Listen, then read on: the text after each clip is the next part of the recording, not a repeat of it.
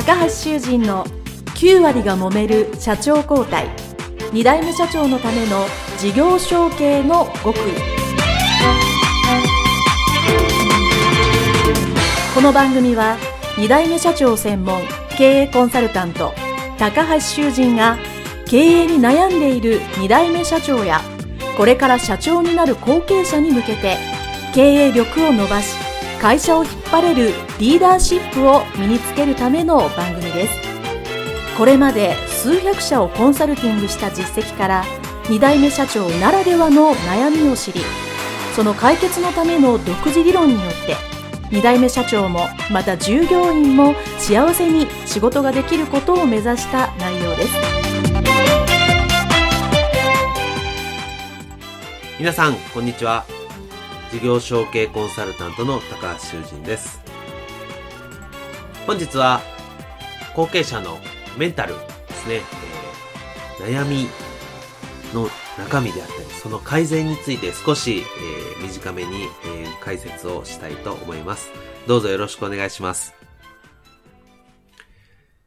私もたくさんの後継者、後継社長の方にお会いするので、えー、皆ですね、必ず悩みを持っていらっしゃいます。えー、分野とか内容は、えー、お仕事ね、業種によって違う部分もありますけど、大きく分けて、えー、事業そ、いつも言ってますけども、会社として悩みを相談されるときに切り口は3つあります。一つは事業そのもの、今やってるビジネスが大丈夫なんだろうか、このまま続けていっていいんだろうかっていうビジネスそのものもしくはマーケティングの悩みが一つ目。二つ目が人ですね。人間関係。ここが一番根深いんですけども、ベテラン社員とうまくできないとか、ですね。社内で苦手な人がいるとか、まあそういうこう人間関係ですよね。これが二つ目。で、三つ目が、えー、資金、財務ですよね。えー、まあお金の借金をどうしようとかですね。えー、資産をどうしようとか。もしこの中に株式の問題も当然入ってます。株式をどうやって受け取ろうか。って入ってます。この三つが目に見える問題なんですね。で、えー、そこの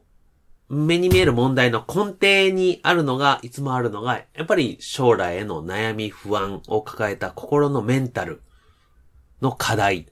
問題っていうのをですね、必ず潜んでいます。これは、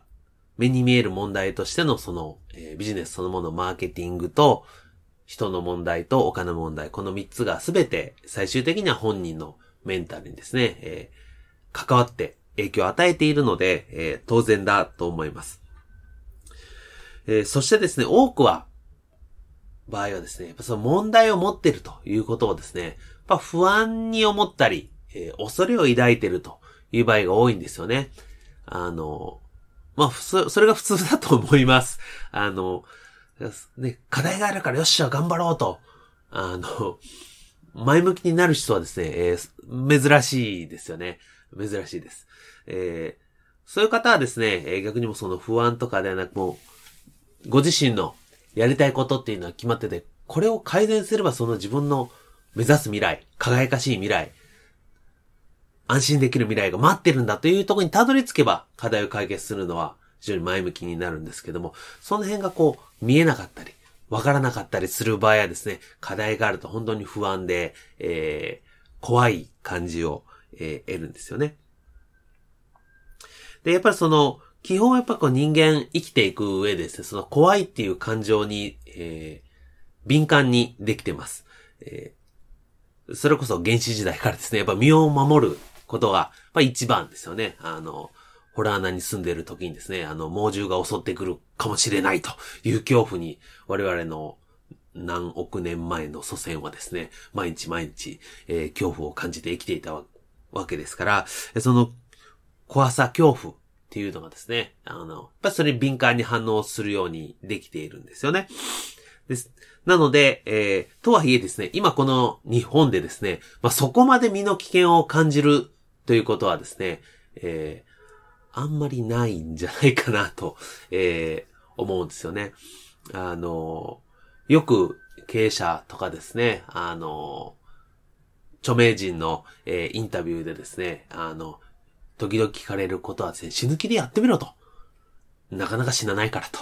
いうですね、えー、この前ちょうど大森直さんの、えー、インタビューをですね、えー、聞いてた時も同じようなことをおっしゃってですね、なかなか、え、日本じゃなかなか死なないな、というふうには、あの、え、思ってますので、その、すごい怖いからというのをですね、え、単に怖いから逃げるというのではなく、その、何が怖いのかなと、何か不安なのかなその本質、何を不安に感じているかって分析する。まあ、特にこの経営者としてはですね、それを分析することが、えー、大切だと思います。そして、特にそれは、さっき言った見た目の課題の問題。そうね、お金が足りるとか足らないんだったらどうやってお金が足るような計算を立てるのかというのあったりですね。人材であったら、どういうふうに人材とうまく付き合うかってこうね、心理学のスキルがたくさんありますから、うまく付き合う方法っていうのはたくさんあるんですけど、今日は特にメンタルですので、なぜそこが怖かったり、ダメだったのかというのを自分を、やっぱり過去、特に過去にやっぱりそういう思いがあるからですね、不安に感じているので、自分の過去をですね、よく振り返っていただいて、なぜこれを今不安に感じているか。不安に感じた何か体験とか経験があったはずなんですよね。そこを見るというのはですね、これ大変、えー、効果的ですけど、大変、うん、それ自身が怖かったり、えー、辛かったりする経験になるかもしれませんので、えー、そこですね、もうご自身だけではなかなか難しいかなと思います。そして多くはですね、過去自分が失敗したことをですね、自分自身はやっぱり、ああ、ダメだなとか、できないなと、自分自身の心を責めてる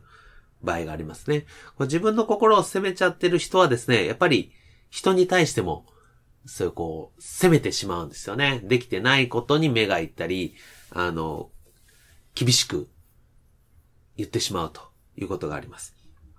で、えー、もちろん経営者としてですね、えー、厳しくするところも必要なんですけども、えー、それ一辺倒ではないわけですね。人間っていうのは必ず、まあ確かに改善すべき点もありますけども、必ずいい点っていうのがですね、同じ数だけあります。同じ数だけあります。その両方を初めて捉えることによって、自分自身もそうですし、相手に対しても、落ち着いたフラットな、冷静にその人を見ることができると言えると思います。ということは、まず自分自身のですね、できているところと課題、まあ、できてないところ、まあ、これからできるところでもいいですけど、っていうのはですね、しっかり見つめ直すこと。っていうのが一つありますね。で、ただこれをするためにはですね、自分ができること、できていることっていうのをですね、客観的に見なきゃいけないんですけど、これは、実は、会社の中にいてはですね、非常にわかりづらい。ですよね。後継者という立場上はですね、誰かにそういうできていることを積極的に評価されるという場面は非常に少ないです。非常に少ない。なので、実はですね、会社の中にいるとわからないんですよね。つまり、会社の外に行って、あなたという後継者、人物が実は何ができて何ができないかっていうのは、外に行って違う場面に行かないと気づかないわけですよね。ですから、えー、職場以外ですね、えー、地域の団体でもいいですし、全く違うその勉強会に行ってもいいと思います。そこに行って、全く利害関係がなかったり、全く、自分自身に対して、うん、事前の情報っていうんですかね、あの後継者だっていう視点で見ない、全くのそういう仲間たちからですね、いろんな自分自身のフィードバックというか、えー、どういうものなんだというのを知っていただく、そういう機会を作ることがですね、えー、とてもメンタルの改善の第一歩になると思うんですね。実は自分は話すの苦手だと思ってたけど、実はそういう場面に行くと、あ、意外に苦手ではないかも。とか、数字はできないと思ってたけど、でも実際、そういうところって勉強してみると、数字が、意外に好きかも。とかですね。あの、本当に環境を変えて、自分の可能性であり、自分のできることをフラットで見るというのはですね、非常に大切です。そうすることによって自分の認識がさっき言ったいいとこと悪いとこの数がどんどん増えていくわけですね。自分の幅が増えていきます。そうすることによって、自分の幅が増えればですね、相手、ですね、相手に対しても見える幅っていうのはどんどん広がっていきます。ですから、最初はできないとこばっかり見てしまうというのが人間、こう、えー、そういう習性なので、いろんな人もできないとこに目が行くんだけど、だんだんできるところに目が行く。当然、両方ですね、できるところ、できないところ両方見て、トータルでその人がわかるというようになってきますので、えそうするとですね、自分自身の不安とか怒りですね、っていうのを当然解消されますし、相手に対しても解消されていきます。えー、このようにしていくとですね、あの、高血さんのメンタルっていうのは本当に、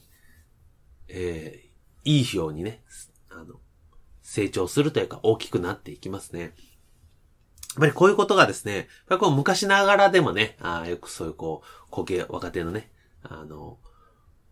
ばかり集まって勉強したり研修したりするっていうのは本当明治時代からあるんですけども、江戸時代からかな江戸時代から、え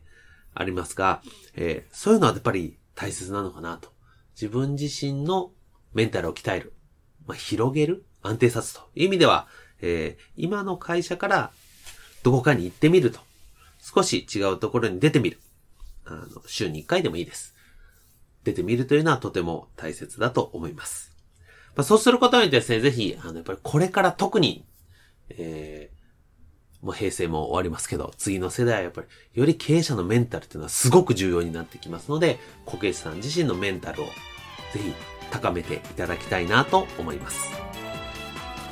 はい。それではですね、えー、今回の回これにて終了したいと思います。えー、どうもありがとうございました。